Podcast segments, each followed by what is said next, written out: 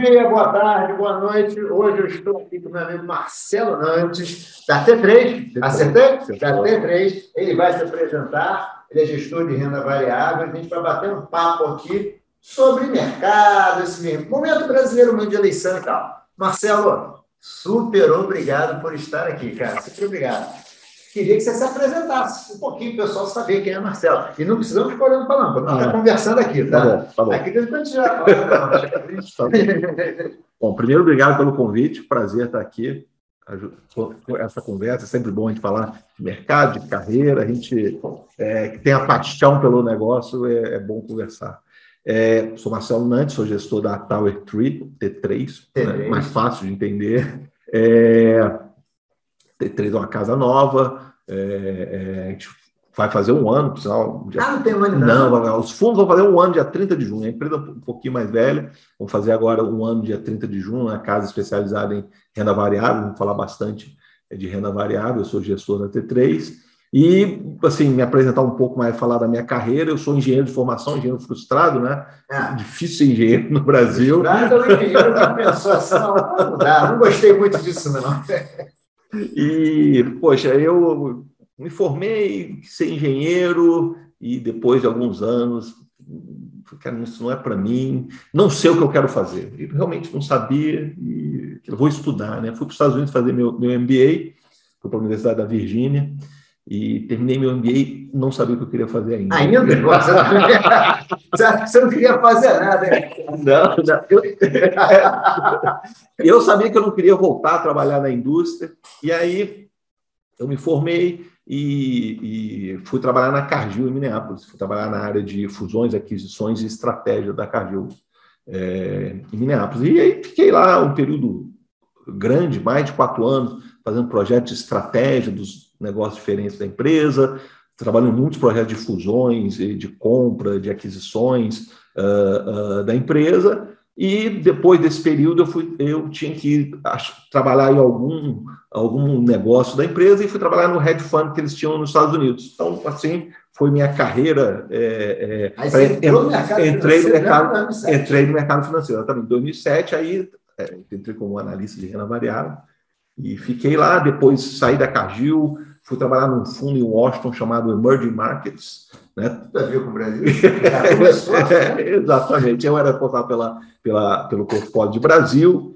E depois de 13 anos nos Estados Unidos, 2014, eu volto para o Brasil. Fui trabalhar num multimercado no Rio de Janeiro, chamado Vento. Uh, fiquei lá um tempo e em 2018 fui para o Bradesco, fui para a Asset do Bradesco, para a Bran.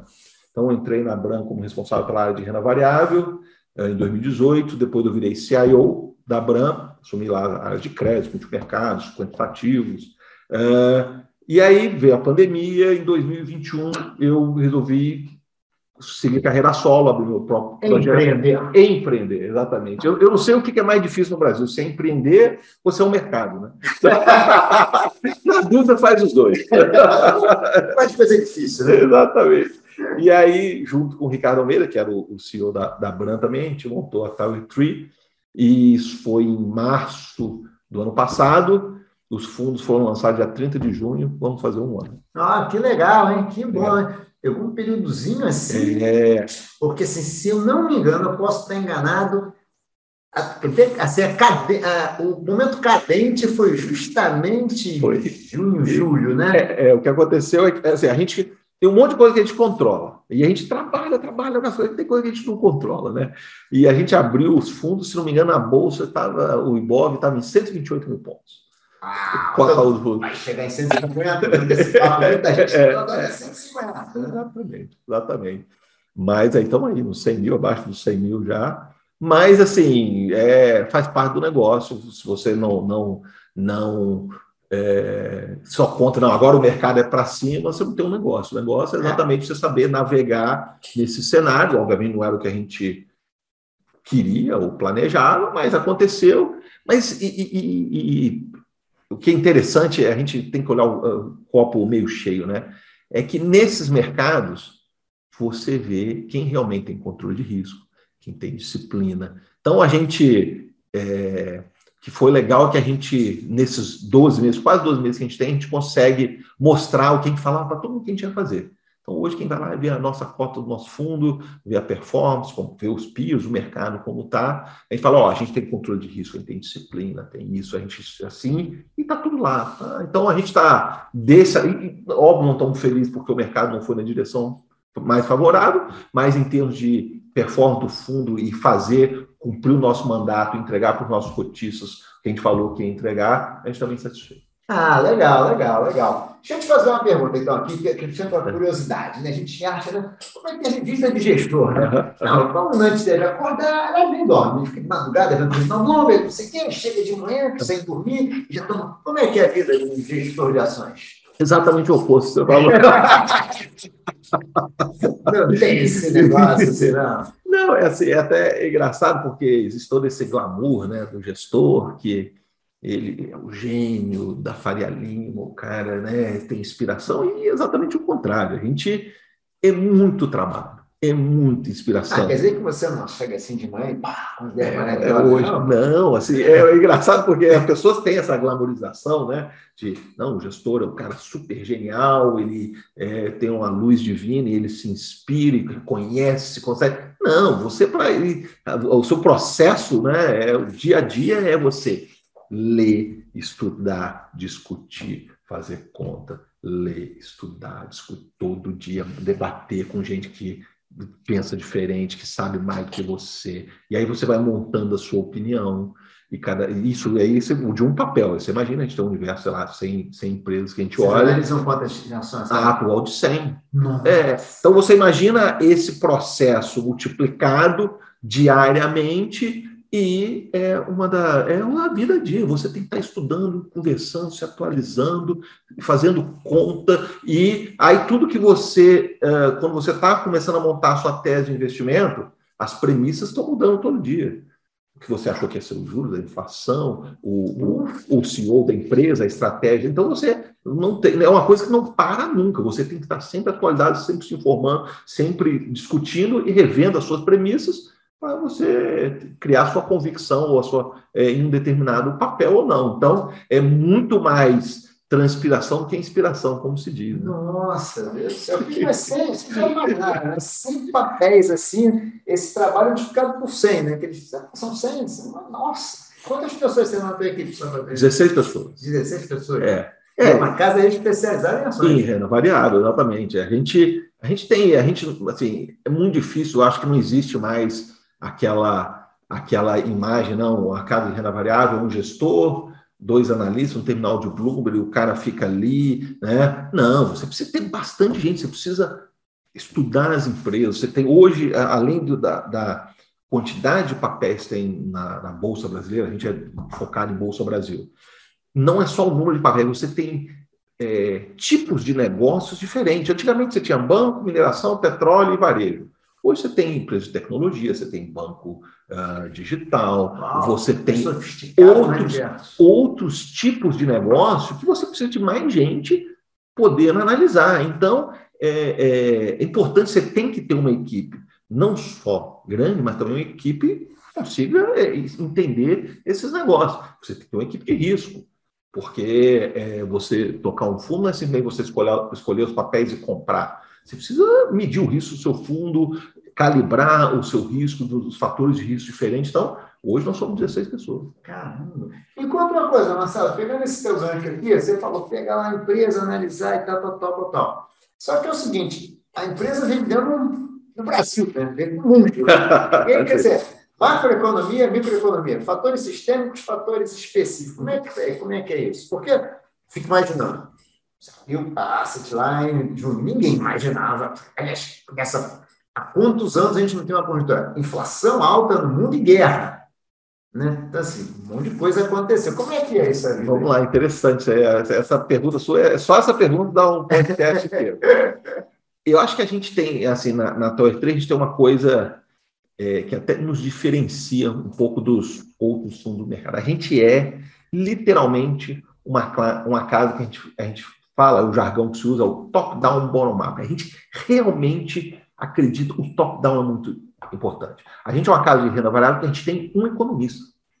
O é, outro, não é tão normal. Não é normal. A gente tem um economista. PHD, economia, está lá, porque se você não entender o cenário macroeconômico Brasil e global, a gente não acredita que você é capaz de investir em renda variável. Não basta eu ir lá conhecer o CEO da empresa, conhecer os competidores, conhecer os fornecedores, os clientes, o mercado. Eu tenho Faz que entender... o porter básico. É, né? exatamente. É, você tem que entender o cenário macroeconômico.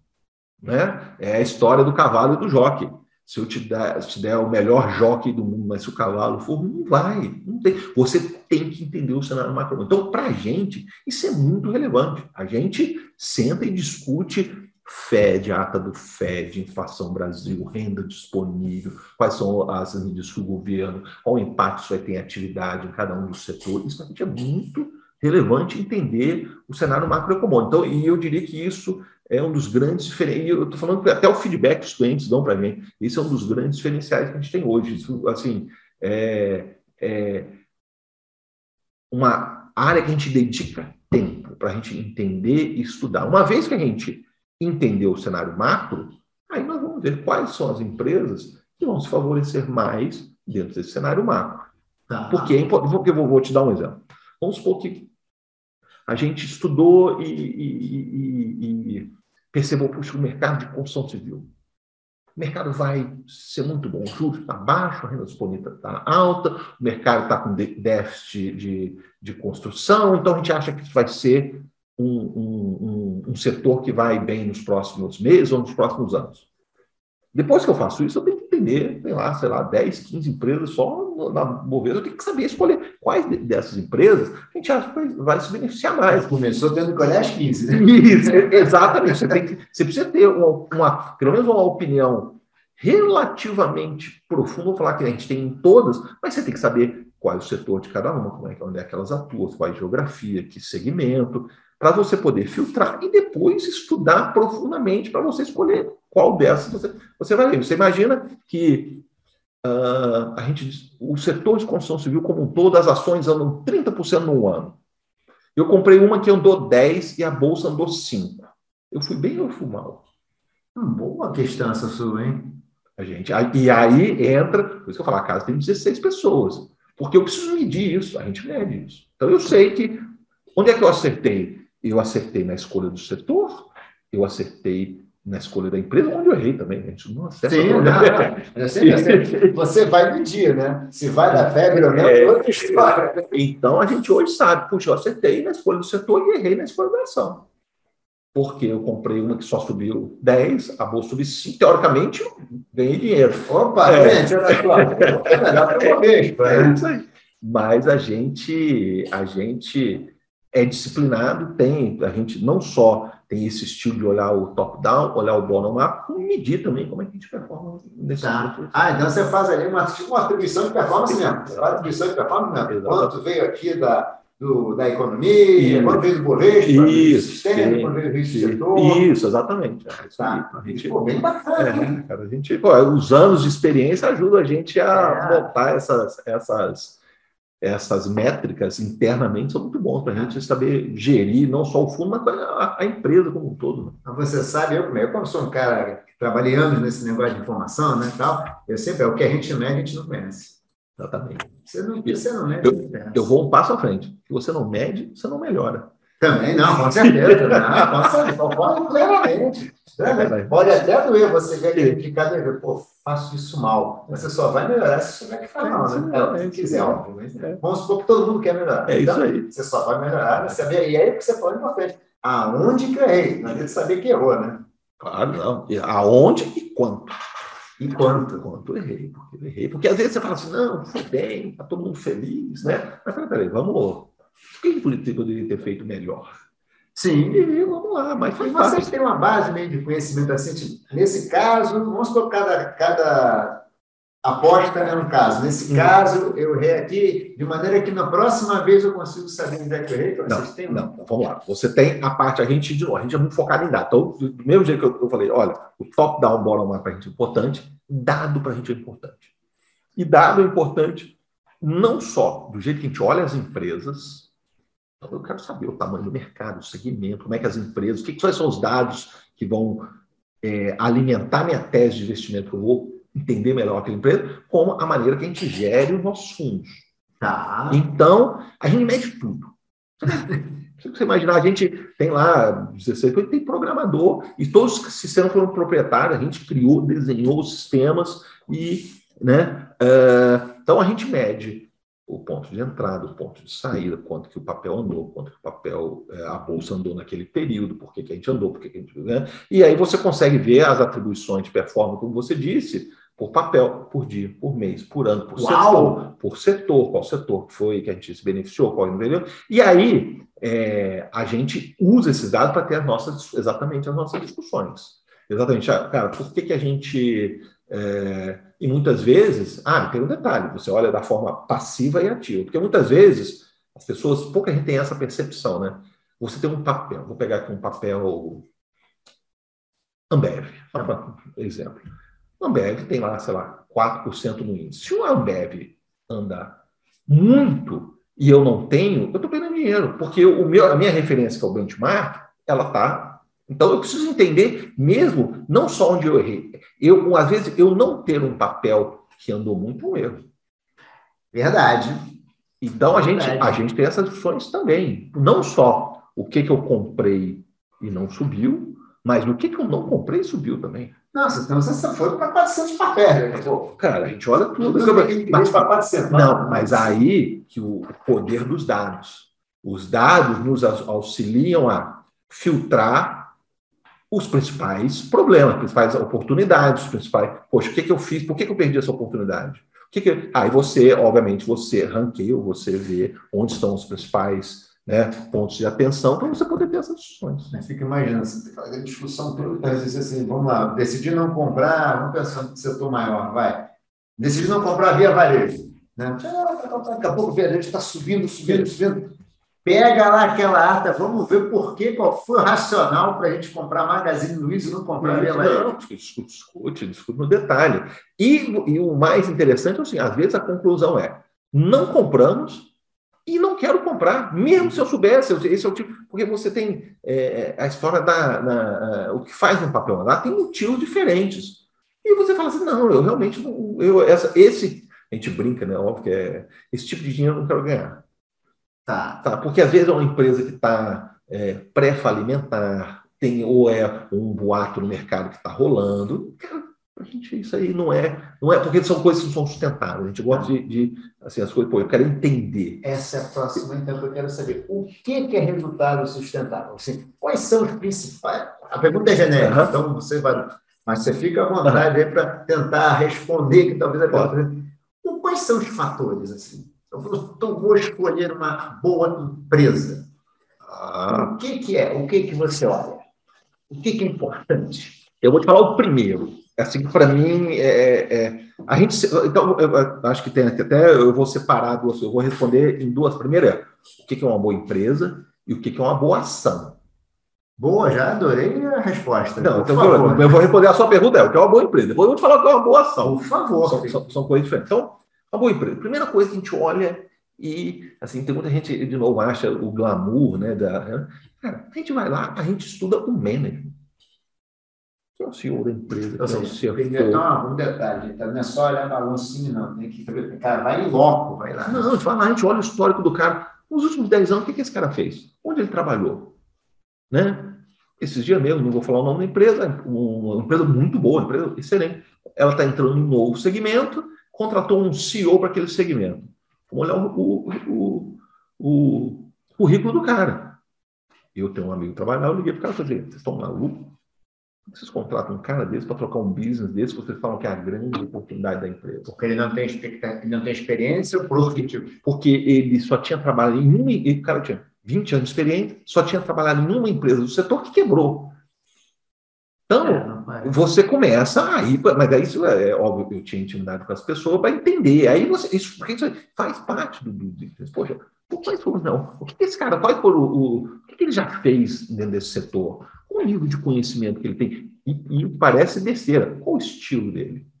Estilo de gestão? É, porque você tem CEO que é CEO de business maduro. Você tem CEO que é CEO de crescer empresa. Você tem CEO de pegar um negócio que não existe e criar. Então você precisa entender esse tipo de coisa. E não é só o CEO, CEO, o CFO, o diretor operacional. Então, A equipe que esse cara vai montar. E outra coisa bem relevante para a gente, que você falou, nem entrei falar de lucro, é composição acionária. Quem são os controladores dessa empresa?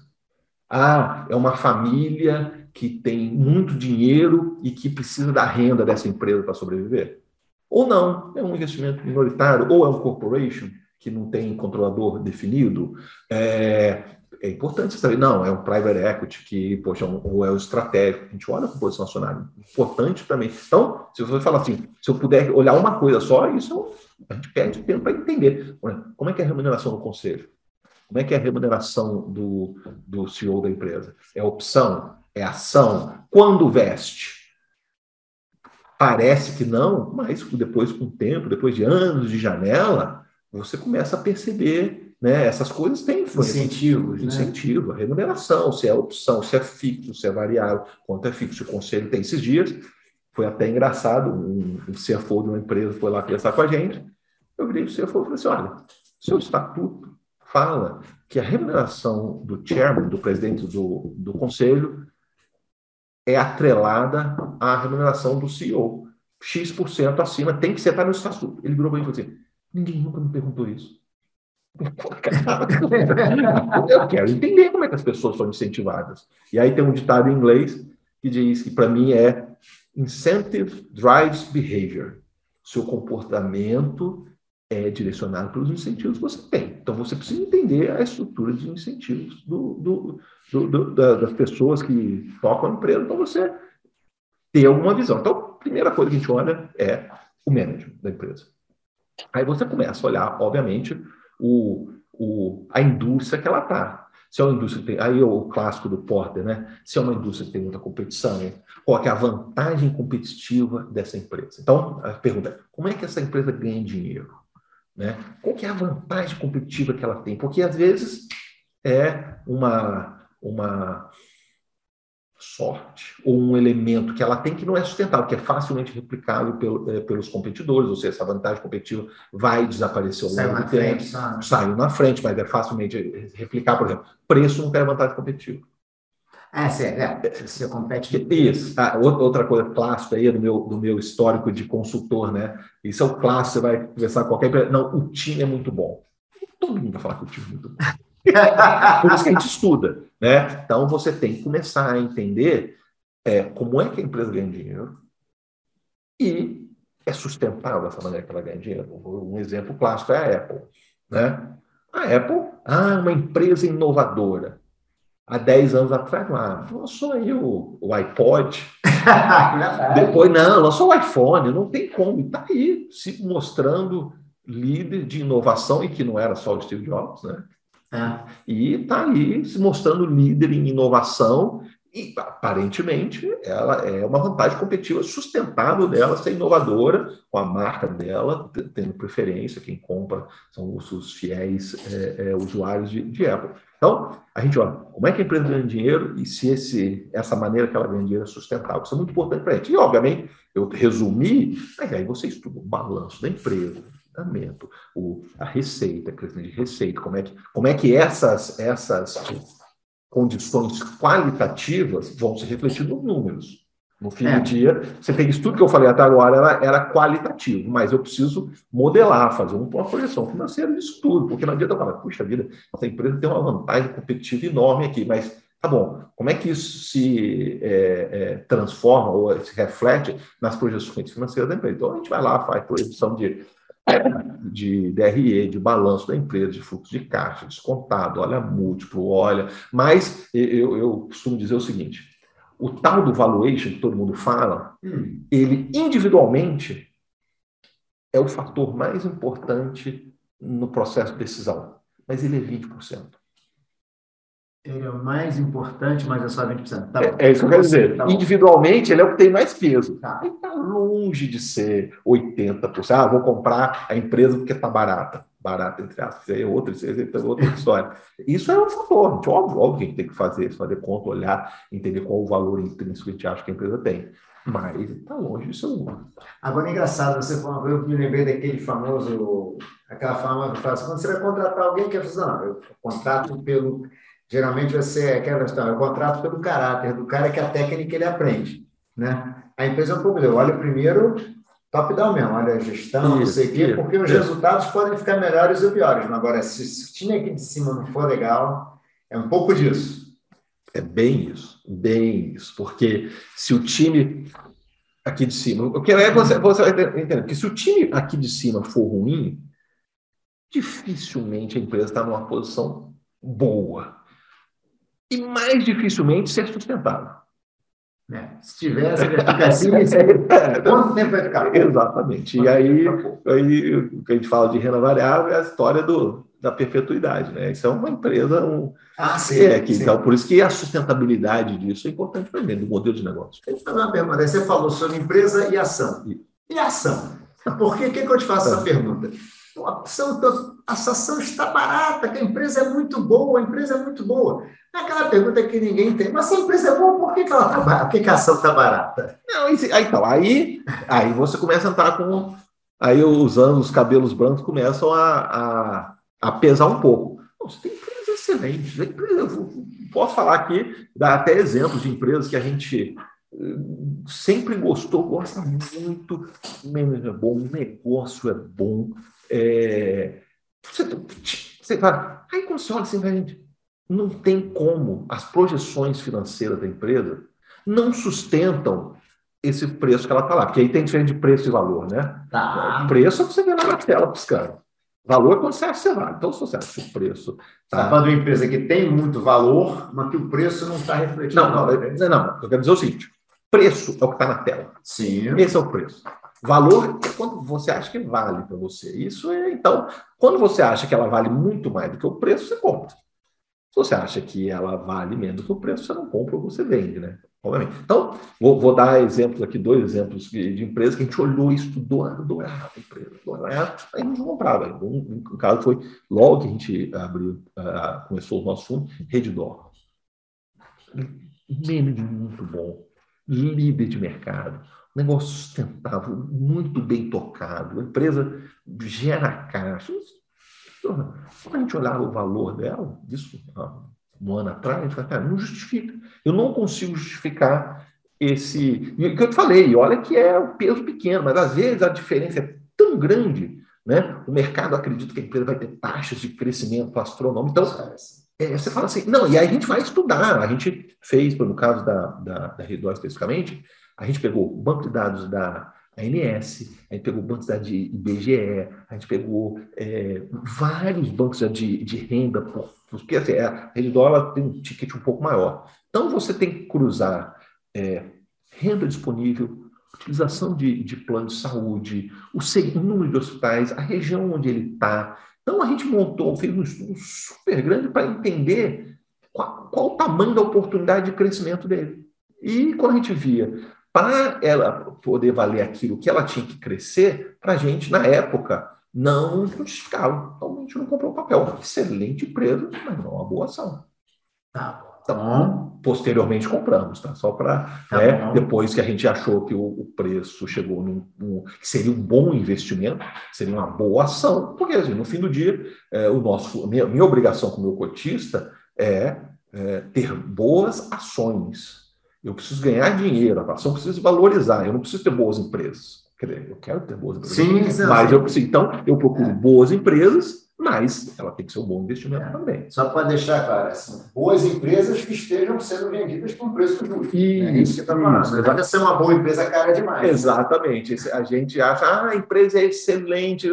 Cara, o preço não justifica. Então, não é um bom investimento. E a gente faz muito essa discussão. Agora, existem outros casos também que a gente fala, puxa vida, essa empresa está num momento de estresse, num momento difícil, tem muito risco, aí entra a gestão de risco. E, poxa, pode não ser uma grande empresa, mas eu acho que é um bom investimento aqui no curto prazo, no período de tempo. A gente tem posições assim, mas aí você calibra o tamanho da posição que você tem. Né? Você não vai se concentrar numa posição muito grande, então o risco é maior. Então você começa a, a considerar essas coisas é, também, ah, até para usar um papel bem neutro, uma Petrobras, por exemplo. Ah, interferência do governo. É um risco. E qual que é a minha vantagem competitiva de uh, saber para que direção isso vai? Para que onde vai o preço do petróleo? Né? Então você calibra o tamanho das suas posições em função do risco. Aproveitando essa pergunta, você faz gestão de fundos, né? Você tem algumas empresas dentro do fundo. E aí, como é que é a, a ciência para conseguir escolher quais empresas e qual proporção? Foi o que você falou. Mas aí, quanto é que eu vou botar? Vou botar 5%, vou botar 10%, vou botar 2%, 1%? A ciência tem, tem bastante arte. Mas eu, eu diria que o. o a, pelo branco é bom para é, isso. É, a ciência é principalmente gestão de risco. Você não simplesmente pega as suas melhores oportunidades e põe. Está longe de ser isso. Eu diria que isso. Né? Muito longe disso. Eu preciso, para cada. Porque as pessoas. Ah, o tal do é, price target, o preço objetivo, o papel vale tanto. Isso é secundário. Eu preciso saber qual risco eu estou correndo.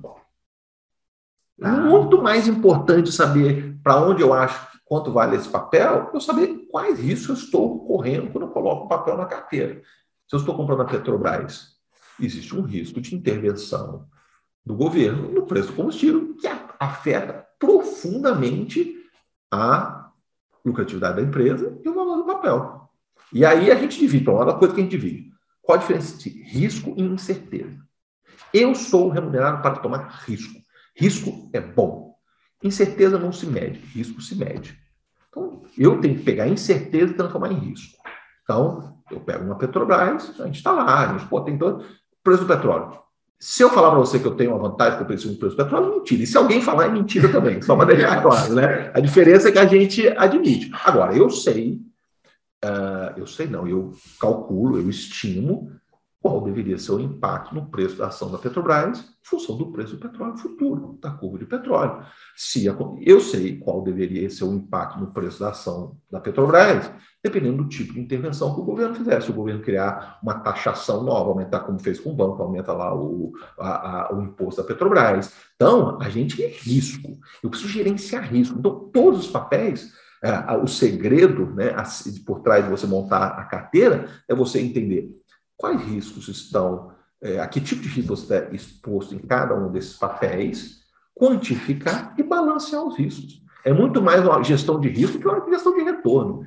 Aí eu vou te fazer uma pergunta. Então, você está só materializar. Vamos pegar um fundo lá que você tem uma tese de investimento XPTO. Uhum. Tese de investimento é essa Dá um exemplo, eu tenho uma tese de investimento X e eu tenho um risco compatível com essa tese de investimento. Aí você vai procurar. Vou, vou te dar, vou, vou, pegar o case de Ambev, que é um, um case menos polêmico. Então você tem a Ambev, né? Pô, gostamos da Ambev, ah, porque nos últimos anos a Ambev sofreu muito porque entrou uma cervejaria nova, ela sempre foi monopolista no Brasil, monopolista, óbvio, é, é, modo de dizer, sempre tem um marketing muito grande. Um oligopólio bastante sarado.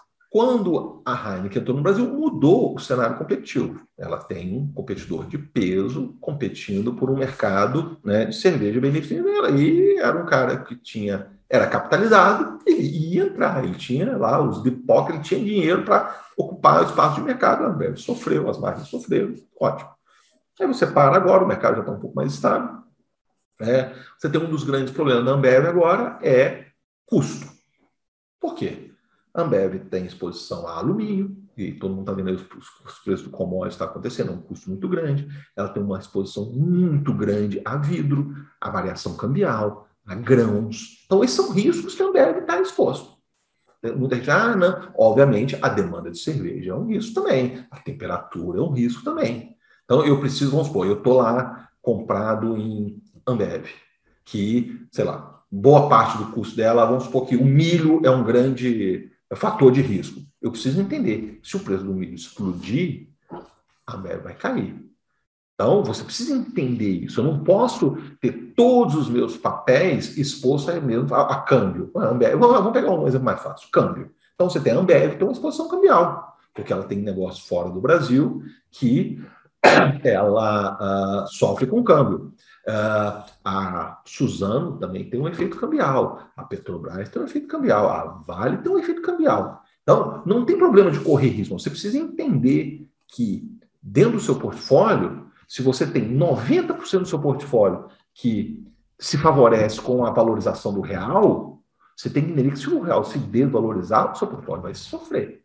Você precisa balancear o portfólio. Então, você pega as empresas exportadoras de um modo geral, né, tem muita exposição cambial. Então, se você tiver pessimista no câmbio, Aí entra a área macro, né? Você precisa ter visão. Você, tiver, você não pode ter um portfólio tão voltado para papéis exportadores.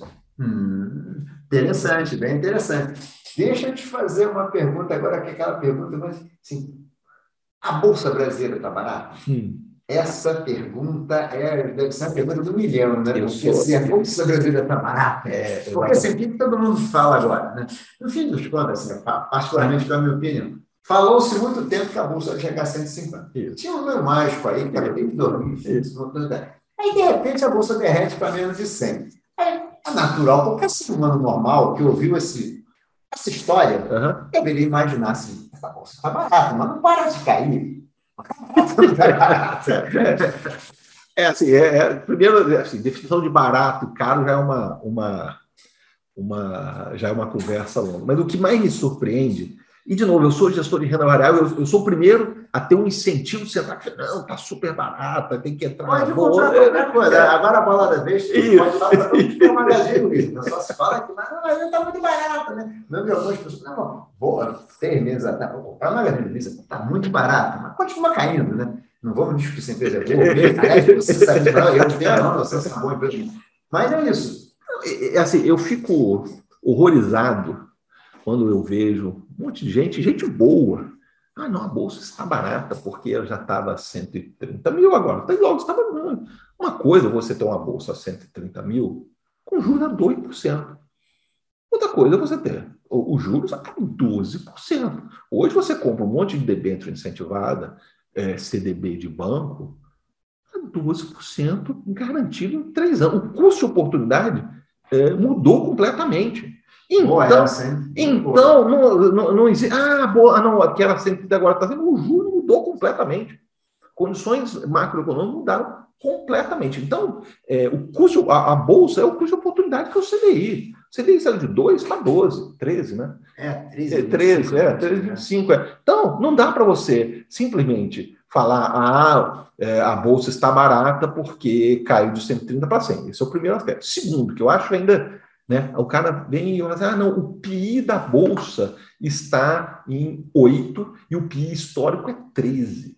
O PI histórico da o juro histórico da Bolsa nos últimos três anos, né, a taxa de crescimento é diferente. Você não pode... Essa, essas análises simples, 90% delas estão exemplo, é uma impressão incompleta. Então, uh, os caras tendem a selecionar os dados que favorecem para justificar. E o outro é, aspecto. É, isso é complemento de incentivo, né? complemento de vendedor, né? Exatamente. E, é. Até porque hoje, sei lá, 40% da bolsa é commodity.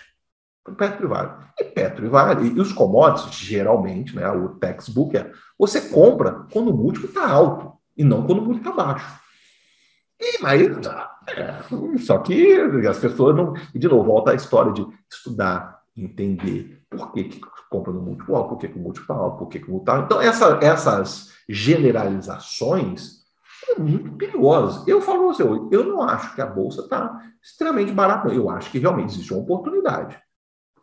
Agora, exatamente. Mas você simplesmente falar a bolsa, a bolsa não é uma entidade separada, ela é uma composição de papéis que tem dinâmicas diferentes, premissas diferentes e reage de maneira diferente. Então, você não é uma generalização da bolsa, você precisa entender, hoje esses três grandes setores, né, mineração, é, mineração, siderurgia, petróleo e, e banco, são 50% da bolsa.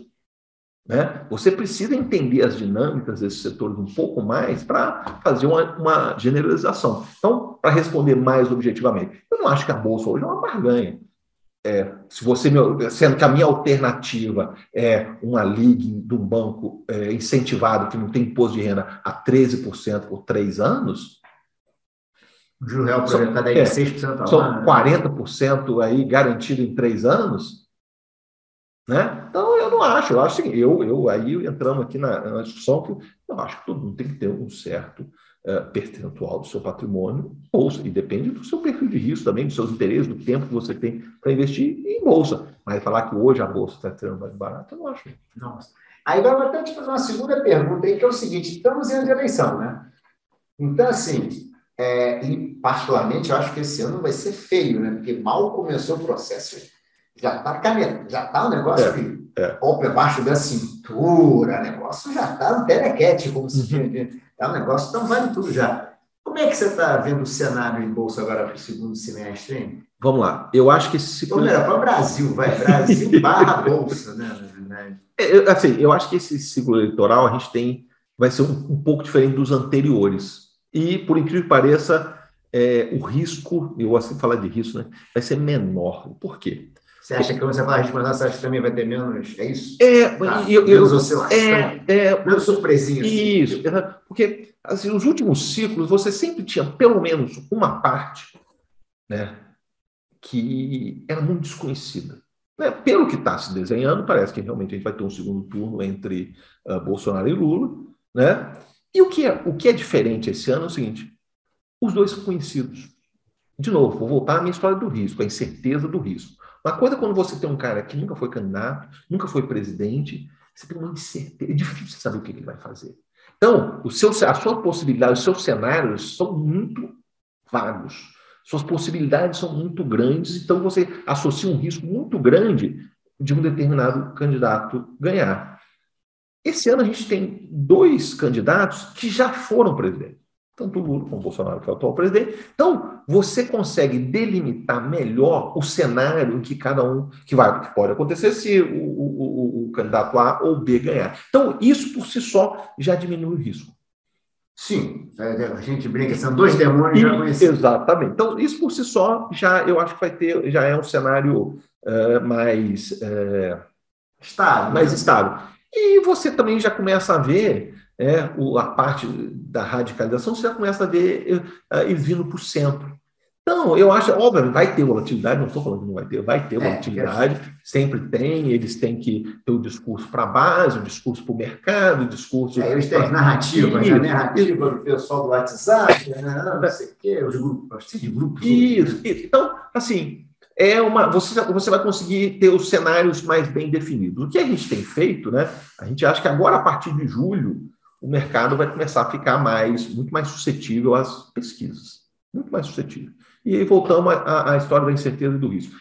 Eu não tenho vantagem competitiva de saber como é que vai sair a pesquisa. O mercado ah, sai uma pesquisa. É, hoje a gente saiu. Isso, aí o mercado começa a se movimentar. O que a gente tem feito, de um modo geral? Esse, esse período você tem que reduzir o risco do, do fundo. E você vai simplesmente, você vai simplesmente, não, você vai concentrar suas uh, posições em papéis mais fundamentalistas, que você conhece mais, você tem mais convicção, menos é, é, papéis estão sujeitos à posição política. Então, o que, a gente está fazendo? A gente está começando a desenhar é, quais setores tendem a se favorecer se cada um dos candidatos ganhar. Então, uh, né? Você pega a educação, infraestrutura, estatais, é, saúde, quem, é, é, privatizações. Então, o que, que, a gente acha que é o foco da, da uh, do plano? Do plano isso, e você começa a entender. Eu acho é muito difícil a gente ter uma opinião para querer correr risco no fundo antes de setembro, final de setembro. Lá para o fim de setembro, você já começa próximo do, do, primeiro turno, você já começa a ter mais convicção, e aí sim, aí você começa a se posicionar o fundo uh, em função é, disso, em função do que a gente acha que vai acontecer com as eleições. Então, eu acho que para o Brasil, que, que é? eu falei bastante de eleição, não falei nada de Brasil. A gente está vendo aí a inflação no mundo inteiro vindo, você está vendo é, as medidas uh, pouco ortodoxas, não só no Brasil, aí os Estados Unidos, a, a Inglaterra já já está taxando as petrolíferas, agora os Estados Unidos estão reduzindo os impostos sobre gasolina também. Então a gente está vendo esse, esse fenômeno inflacionário, isso é global. A gente dificilmente você vai ver uma desaceleração é, de inflação, é, a não ser que seja por esses eventos né, de, de vamos tirar os impostos, nos próximos meses. Eu acho que os juros aí o BC já está sinalizando, está chegando bem próximo aí do fim do, do ciclo. Também, tá né? É. Né? 13,25. e o que, mas o que está hoje, por incrível que pareça, nos preocupando mais é o Fed, é o juros dos Estados Unidos. Que... Você acha que é uma esticada mais, é, 4%, é, está falando de 4%. É, então, já, o 3 já virou meio que consenso, agora já estão aí entre 3,5%, já tem gente começando a falar de 4%. É, e isso é muito ruim para os mercados globais. muito ruim. O, o, acho que eles têm feito um trabalho muito bem feito de comunicação, já estão indicando isso há muito tempo, gradualmente, sem grandes sustos, mas eu acho que isso vai pesar muito. Você, você vê o dinheiro ficando mais caro, né? É muito difícil. E aí você pega, como é que isso, a gente, o dinheiro mais caro, as empresas de crescimento sofrem muito, porque é caro crescer, né? Você tem que ir ou no banco pegar uh, uh, dinheiro para você investir e crescer, ficou caro. Você emitir ação também, porque se o custo da dívida sobe, o custo do equity só fica caro. Então, as empresas de crescimento tendem a sofrer um pouco mais. E eu acho que a gente está aí, um, na verdade, a gente está normalizando, né? A gente está vendo aí juros americanos é, subindo depois de muito tempo baixo, e eu acho que a gente vai viver uma nova realidade. É, não, eu tenho, assim, obviamente é só por. A criança, a gente não sabe o que é sinal, o que é ruído, né? mas o aumento de juros americanos, você vê uma série de startups, é demissão daqui, criptoativo caindo de acolá, você fica assim, cara, se tem gente, gente, o custo de capital estava barato e agora está é. ficando mais difícil. Você imagina o seguinte, é, na Europa chegou a ter juros negativo, você deixava o seu dinheiro no banco, né? É, o banco te cobrava, porque o juro era negativo. Então, eu me lembro que tinha um estudo, os caras fazendo precificação de cofre né? Que era mais barato você deixar o seu dinheiro na sua casa, num cofre, do que você deixar no banco, né? E esse fenômeno desses juros aí que a gente viu aí nos últimos anos, principalmente na pandemia, incentivou é, investimento em classe de ativos mais não vou questionar, mas duvidosos, feito exatamente como funciona. Não, muito maior, é, né? Então você fala. Mais suscetível à incerteza do que a risco. É, porque uma coisa é você pegar o seu capital e comprar um título do governo, está te dando 12% ao ano, risco zero. Entre aspas, o risco do governo é zero. Né? Há um ano atrás, um ano e meio atrás, era 2%. Para ganhar 2%, eu vou pingar aqui um pouquinho no Bitcoin, eu vou comprar aqui uma, uma ação no microcap. Você fazia isso. Agora, com juradores, não, não, e deixa lá. Então, esses ativos é, de crescimento ou empresas que não dão lucro, ficaram muito mais arriscados, muito mais difícil de investir. E agora, com o aumento do juro americano, tem isso em mundial, né? Mundial, exatamente. Aqui, vai, exatamente. Será que está valendo a pena por 4%? Exatamente. Né? exatamente.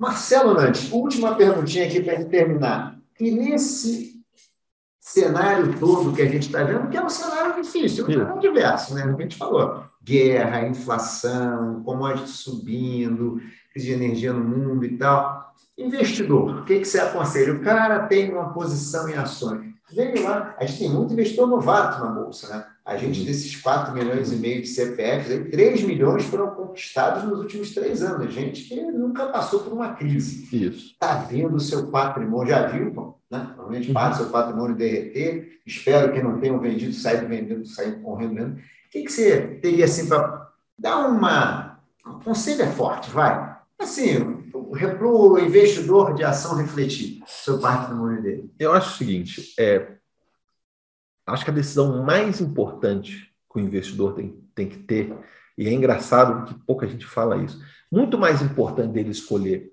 qual fundo que ele vai investir, ou até mesmo que papel, se ele tiver uma carteira muito concentrada, ele vai investir, ele decidir qual o percentual do patrimônio dele que ele quer ter em bolsa. Porque as pessoas perdem pouco tempo pensando nisso e a bolsa pode cair 30% no ano, pode subir 50%. Se você está, ah, eu quero o fundo A, o fundo B, a diferença de performance entre os fundos é muito menor do que a sua a variação do seu tamanho do seu patrimônio está boa. Então, isso é uma, é uma, eu acho que é uma discussão pouco abordada, é qual percentual do seu patrimônio você quer ter em bolsa. Então, acho que esse primeiro, acho que é o meu primeiro conselho ou né? O pensamento que eu acho que as pessoas deveriam sair. O segundo é risco-retorno. Se você quer ter um nunca se esqueça, se você quer ter um retorno alto, você vai correr mais risco. Não existe mágica. Você querer, não, aqui tem uma molezinha, eu vou achar aqui oportunidade.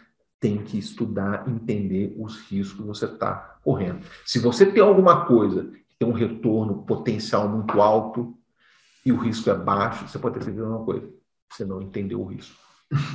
Não pode ter certeza, você pode ter que você não entendeu o risco, você não estudou o suficiente. Então, ou você vai estudar, vai dedicar o seu tempo, ou contrata alguém para fazer isso, ou um, um, um, financial advisor, um próprio fundo que tem uns profissionais, e é aquele negócio, a gente, 16 pessoas, né, para olhar, e às vezes a, a pessoa tem essa sensação que ela vai conseguir, e não por uma, uma pessoa realmente se dedica, mas é humanamente muito difícil a pessoa conseguir ter esse tipo de conhecimento com essa profundidade é, é, para olhar todos esses papéis.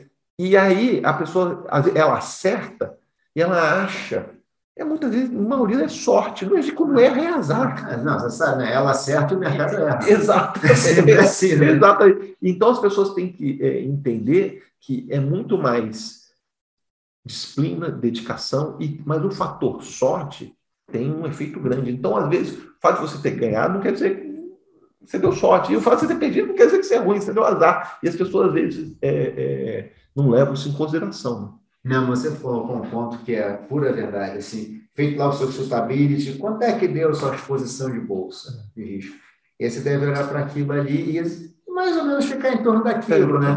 É, é tem momento vai ser, meu bolsa, o preço cai, de repente faz sentido até comprar para encher esse potinho, exatamente, né? exatamente. Já pode ser que faça sentido, se você estiver confiante, de repente enche o potinho e deixa ele carregadinho. Não, mas eu parece, ah, não, está na hora de vender, já subiu muito, não, vou deixar mais um pouquinho. Mas assim, tem que ter um pouco disso, né? Eu concordo com você, eu concordo com você, que tem muito de é, tentar uma aposta meio direcional, né? Tipo, você está subindo, vou comprar, tá isso, tá subindo, isso, né? É, isso e, infelizmente tem esse efeito manada também, né? Que do outro lado, que é, pô, tá caindo, vende, vende, vende. E não é isso, né? A locação de bolsa é longo prazo, né? A locação de bolsa é longo prazo, né? Exatamente. Meu caro Marcelo Nantes, infelizmente a gente tem que terminar. Eu queria antes de finalizar, que você deixasse uma palavra final para o nosso ouvinte, telespectador e assim por diante. Não, pois, primeiro, obrigado pelo convite, ótimo bate-papo. É, vou repetir aqui: é, estudem, estudem, estudem, leiam, aprendam, discutam com outras pessoas, estejam com a cabeça aberta para aprender. Investimento requer tempo, requer dedicação. É, é mais fácil do que se parece, mas consome muito mais tempo também do que se parece. Gostei né? dessa. Então, puxa, é, é, vocês estão aqui com o Hudson, acho que ele, puxa, essa geração de conteúdo, espero poder ajudar. E obrigado aí por terem ouvido também. Eu que agradeço, meu caro. Super obrigado pelo papo. adorei o papo, aprendi bastante nesse papo também. Legal. Super obrigado. Gente, mais um episódio do Investimento Aberto, hoje com o Marcelo Nantes, uma conversa ótima, minha gente. Tchau, tchau. Abraço para todos. Tchau.